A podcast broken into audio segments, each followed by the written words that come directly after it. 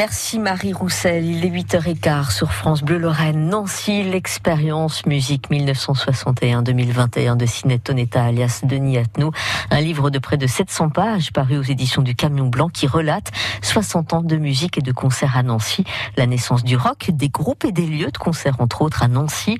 L'occasion pour nous de revenir sur quelques dates importantes avec Denis Atnou sur France Bleu Lorraine pendant ses vacances de fin d'année. Et ce matin, zoom sur l'année 1966, concert de Johnny au Rio à Nancy, avec en première partie Jimi Hendrix. Johnny Hallyday avait déjà joué à Nancy précédemment, au Rio. Venez les copains, tapez les mains, ouais, on va faire le twist.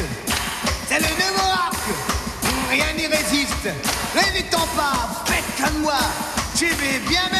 Mais ce concert du mois d'octobre 66 a vraiment marqué, pas spécialement à cause de Johnny, mais parce qu'en première partie, il avait invité Jimi Hendrix Experience qui venait de se former qui n'avait encore fait qu'un concert à Évreux la veille, et c'était son deuxième concert. Et à Nancy, ça a marqué, puisque c'était les premières photos de ce Jimi Hendrix Experience ont été prises devant le Grand Hôtel de la Stanislas. Et c'était la première fois qu'il y avait une photo de ce groupe qui est devenu légendaire quelques mois après, quelques semaines, on va dire.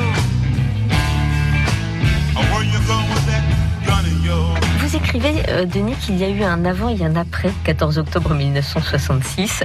Il y a ceux qui furent subjugués par le phénomène. bah, tout d'abord, ceux qui étaient là venaient pour Johnny Hallyday.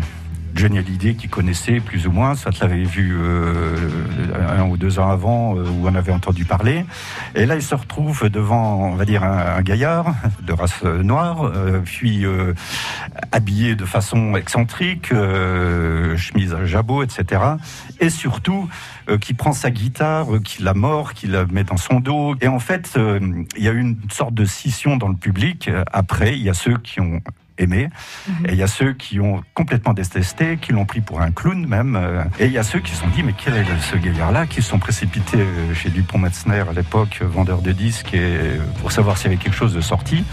Il n'y avait rien, puisque Joe est sorti qu'en janvier de l'année d'après. Et donc, euh, il y a quelques personnes qui ont vu euh, Jimi Hendrix ce jour-là et qui après ont fait carrière. Enfin, c'est là qu'ils ont aimé la musique et c'est là qu'ils ont continué à, aimer la musique. Euh, la période yéyé a commencé déjà dans les années 62-63, donc c'était déjà parti quelque part. Il y avait déjà une jeunesse qui écoutait ce, type de musique. Euh, mais quand même, Jimi Hendrix, ils n'avaient jamais vu. quoi. C'était vraiment tout à fait nouveau.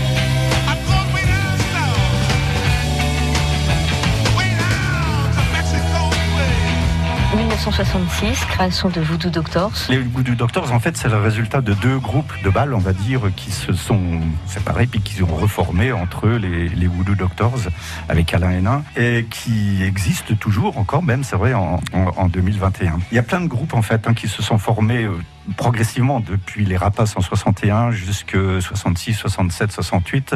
À Nancy, il y a eu euh, énormément de groupes et ils organisaient euh, régulièrement, surtout les week-ends, ce qu'on a appelé les sauteries nancéennes. C'est-à-dire il y avait des associations hein, qui les aidaient et puis qui allaient voir les, maisons des jeunes, euh, les salles des fêtes des communes environnantes de Nancy et qui, les dimanches après-midi, allaient organiser des concerts qui se sont appelés bizarrement les sauteries nancéennes. J'ai eu du mal à trouver, j'ai questionné plein de monde, mais pourquoi ce mot sauterie? Euh, Personne n'a trouvé de réponse. C'est parti comme ça. Il y a un jour un, quelqu'un qui a dit bah, sauterie, puis c'est devenu euh, un leitmotiv pour toutes ces après-midi d'ensemble, du, dimanche après-midi.